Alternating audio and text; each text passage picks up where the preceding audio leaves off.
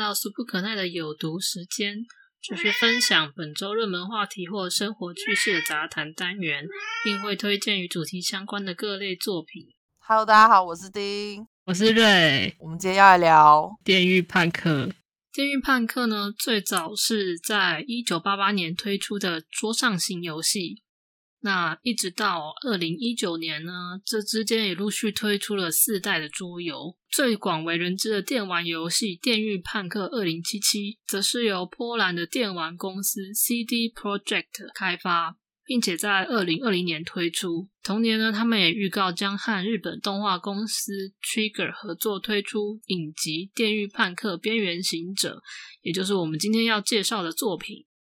那它的故事背景是发生在一个叫做叶城的未来都市，这里的科技高度的发达，在体内植入机械装置呢，已经是非常常态的事情了。但是因为贫富差距过大，所以犯罪率也很高。主角大卫就是和母亲相依为命，居住在叶城的贫民窟中。母亲呢，希望他能够扭转贫穷的命运，所以拼了命的赚钱，供他去就读大企业开设的学校，但是却在一场帮派械斗中遭到了波及而死亡。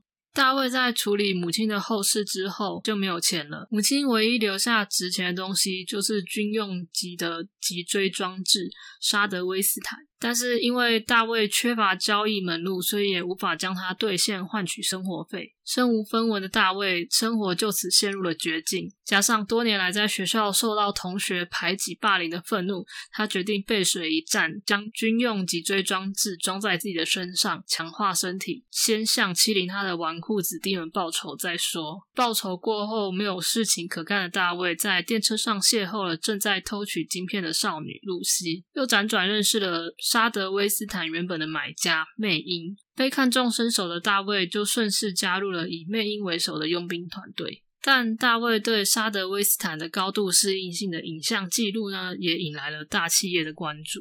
拖了好久，终于要聊啦！大家都讲完了，对，他红的时候我们正在看，没有跟上。哇，我我一天就把它看完了，然后看到我觉得头很痛。现在不适合一天看八小时，而且很鲜艳诶，疯狂跳动，我没有办法一口气把它看完。我们今天聊一点跟生活相关一点的好了，大反正大家都分析完了嘛。好，那就个人流的感想好了。我觉得啊，哇，整部片男男主角是叫什么来着？David。哇，他真是一个八加九啊！他真是一个中二啊！我一开始看的时候就觉得他好可怜哦，就是一个明明有才能的人，可是他就是因为各种很不幸的事情，然后到了那个社会的底层，然后还被学校同学欺负。可是后来我发现他，我觉得那是他自找的耶。尤其他妈妈死掉以后，哇，根本就是锁链解开了。反正我已经没有任何的就是依靠了，我要去当电狱判客，跟着魅音他们去冒险。然后就觉得哇，这真的是一个八加九的故事哎。就算换了一个时代，八加九还是不会改变的，这样非常厉害。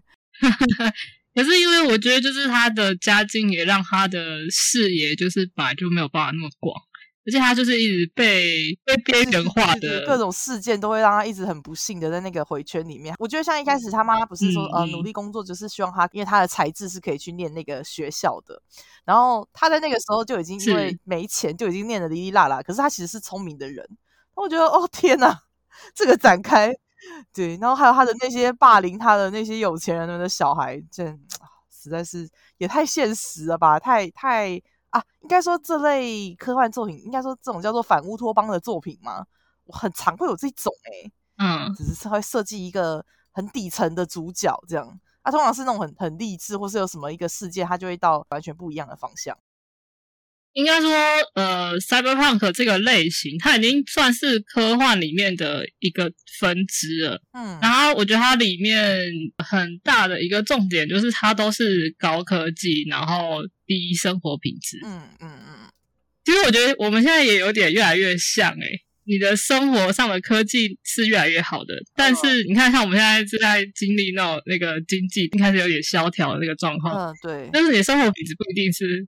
有变好的，呃，财富跟权力集中在很少数的人手上。对啊，呃、对，嗯。然后在看这部的时候，我一直很不免俗的会想到另外一部动画，就是《奥数》。我觉得同样都是反乌托邦系的作品啊，奥数我比较喜欢。我这一部我真的觉得还好，因为看的好郁哦，非常的忧郁。完全不同主题的那个，对对，是完全不同主轴，但是都是走这个有一点科幻，然后乌托邦的路线。奥数也是分成上下层啊，对对对，当唱跟那个奥唱，对对对，两边去描述这样子啊。不过奥奥因为奥数又更，嗯，我觉得在剧情结构上又更加完整一点啦。对对对，相较于这个奥数，它的故事会比较复杂。我觉得电影判客反而是用。比较通俗的故事，但是它很容易打进你的心里的那个感觉。然后，然后一定要告白一下，Lucy 好美，Lucy 好正，Lucy 我女神。虽然 Rebecca 也很婆，但是 我是 Rebecca 派的，是 Rebecca 派的。好哦，我想我应该知道为什么大家会就是赞 Rebecca，因为我觉得她就是观众的投影。就是当当大家发现说好啦，这个小子没办法，他已经全身改造，他已经要死了，那他最后一刻我就只好陪他走完了。这个这个角色就是 Rebecca，Rebecca 最早就开始跟他谈话的人哎，而且他是主动跟他聊天。没错没错，在酒吧里面的时候很可爱。对，他是一个很活泼，然后很敢爱敢恨的一个角色。嗯，当所有的角色都陆续死掉，David 的心中的那个，我觉得他创伤越来越大，他已经没有任何可以前进的目标方向的时候，只剩下 Rebecca 跟他讲说：“好啦，你不管要去哪里，我都陪着你啊。”然后就一直帮他打那个 打药，对，帮他打药，明知道就是很危险，然后还是陪着他执行各种任务。我天呐，好婆！哦！相对之下，Lucy 真的就是天上的月亮，她就是那个你永远触摸不到，但是你很渴望的那个方向。哎。他没有到触摸不到，他们俩都同居了。我觉得很怪的是，他明明他有机会可以幸福，因为都是一直想要保护他，免除于被赤坂赤坂企业的攻击，还有被抓去做实验什么，甚至为了他就是潜入去消除那些档案。其实你们两个就把话讲开就好了。他一直 push 自己去做一些会让自己变得不幸的事情，这就是为什么我我没有办法跟 David 共感。然后我觉得他真的是。嗯，一个可悲的小孩，我只能这样讲。其实就是一直想要达成别人的梦想，他一直想要帮 Lucy 到月球上，是吗？可是你都跟他在一起了，你们做电狱判客赚的钱难道不够去月球吗？有点疑惑，就是他说那个钱好像很少，但后来我看到有一个版本是说那个翻译有翻错，就是他的钱其实是还不够。所以他才会一直拼命赚钱，要达到那个钱，并不是那么高不可攀这样子。就是他那个时候还还在存，人还不够。如果照他原本翻译的话，是他们早就有机会上去月球了，但是不知道为什么一直没有去做。对，我觉得不管哪一个都很奇怪。比方说，呃，你说差一点，差一点点钱，可是它是一个目标，你是可以达到的。那你只要努力就好，你不用去接那么危险的任务，你也可以慢慢存钱达到这件事啊。虽然说地狱判可能这些比较危险的任务钱财比较多，对对对，我正要讲，但总是可以预期有一天我会存到这笔钱。然后你的态度或什么，应该也是更积极的在处理这个事情上。他最后一个任务其实也是超出他的预期，因为他本来可能没有觉得会这么危险啊。嗯，就是被被设计了嘛，因为大家都想要他的脊椎骨。哦，我我当初比较大的疑惑是。如果你是一个没有目标的人，我应该就躺在那边废就好了，我根本不会想要去努力的改造，去强化我的身体啊。后来我看到有一篇文章，他是说我们的手机就有点像是我们现在身体的延伸。他用手机来比喻的时候，我就突然觉得我可以理解了。就是你不会想要降级你的手机，因为它中间有叫他说身体是有极限的，可以不需要一直去 update 它，嗯，可能就维持在某一个 level 就可以了，就够用。但是它就是一直会要去升级，我觉得就有点像我们手机用习惯之后，你没有办法接受它降级。哦，前面讲说我们一直在升级我们的硬体设备，但是我们赚的钱可能不不见得有更多。哎，是这样吗？哎。这是不是针对果粉啊？还是怎么？就是一直会换手机的那一种？你是没有办法理解他，他为什么要为了 Lucy 这么拼命？但是你可以理解他为了升级自己的身体可以很拼命，这样吗？就是我，我觉得人很难为了别人然后冲的这么有劲。但我觉得，因为 David 就是一个小屁中二啊，我觉得他是一个失去太多，以至于只要任何人给他一点点，或是给他一个方向，他就会一直跟着去的那一种。然后因为他故事设定又说他就是那种会为了别人奋不顾身的类型，所以我觉得一切看起来还蛮合理的，倒是没有想太深。好，我想太多了。好，那如果没有副作用的话，你想要换你身体的哪一个部分？如果没有副作用哦，那我想要把全身都换掉。哎，大概除了 头部以下的。是哦，你想要这么多？全身换掉，因为可能我对我自己不是那么满意。嗯，我我会希望我有，比方说我有更好的体能啊，更好的身材之类的。哇，我看里面每一个骇客都超正的，我也想要去当那个骇客，那个 liner，身体很美很正，然后可以在身上开一个洞，然后随便插。我不是开黄腔哦，我说随便插 是 USB，对，透过 USB，然后我就可以去前往。我是很想要做一个 liner，我觉得那是一个很酷的事情。对，请大家不要误会我。这个替换多少比喻比较像是在在问自己说，你对现在这个自己到底有多少百分比是不满意想换掉的？对，但我如果我再怎么换，我可能都不会想换掉脸吧，跟心。对对对，大概大概就是这样。但是身体其他部位有有需求、有功能性的，我可以选择换掉。对对对，好。如果要打个数字的话，应该是。七成，七成会不会神机错乱？蛮高的。可是你刚刚说，你刚刚说没有副作用哎，好啊，那就七十趴好了。那你呢？那你呢？我我也是有点考虑蛮久，但我真的最想换，目前也这就是脊椎哎。哦，因为身体不好是不是？脊椎有点问题，虽然没有那么严重。然后眼睛吧，觉得。有一些特殊功能的眼睛，觉得还蛮不错的。哦，嗯，但是换了以后会有点像机器人的猫眼那种那种样子，哎，就是像吕贝卡那样换了红眼睛的那一种。哦，嗯嗯嗯，因为现在美瞳也很多啊，颜色什么的不是重点，对了，OK，对啊。没有想到换眼睛这件事情，我也应该换一下眼睛，因为我眼睛也不是很好。那这样我可能要上升到八十八哦，越来越多东西要换了，全身贵州海料料，完蛋了。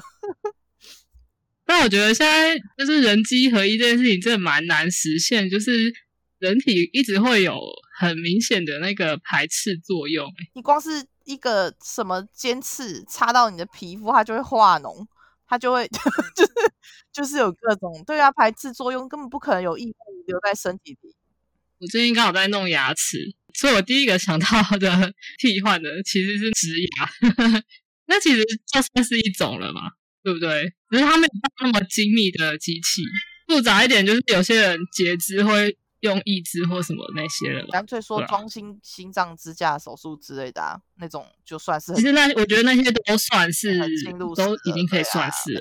但是不管是哪一种，其实人体多多少少都会有一点点排斥反应，就是觉得连这么小的替换人都会有排斥反应的。所以你要像像它里面这样换到那么复杂，其实距离还蛮遥远的。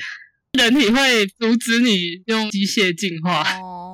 我我看电源派克的时候，我有一个很有感的是它那个通话功能，我觉得好实用哦。尤其当你手边还在做其他的事，像妹应该女女朋友在那边垃圾在 kiss 的时候，他可以跟 David 聊电话，哎，然后我觉得哇，好实用哦。表示我是不是也可以跟更多女人同时暧昧？哦 no！但是我当时只是觉得很方便啊，时间管理大师就更方便了，可是可以空出手手，我觉得是一件很棒的事情，就是了，对不对？讲到这个，可以稍微扯开话题一点点嘛，就是钢弹最近出了一个水星的魔女，他们在开的那个新的钢弹啊，他们那个共和国开发的那一款是心灵驾驶，有点像蓝牙，就只要连上 match 上了，他就认定那个驾驶可以启动，用想的，对，然后然后就是。虽然这个科技被人家认为很危险，因为每个人的适配度也不一样，但是哦，就是它的设定上是说，最初这个是拿来做医疗之用。然后我心里面就在想说，完了完了，日本将来一定会做出这 一定有一天会 一样的东西，对，一定有一天会搞出这种东西。他们现在就已经在用眼睛打字了。就算你将来跟我说他们要用什么声控发动发动飞弹之类的，我觉得都都都很有可能啊。声控机器人之类的，我觉得都很有可能。对对对，声控其实相对容易吧？容易对，那你都可以声控那个手机了，对吧？或是各种三 C，对呀。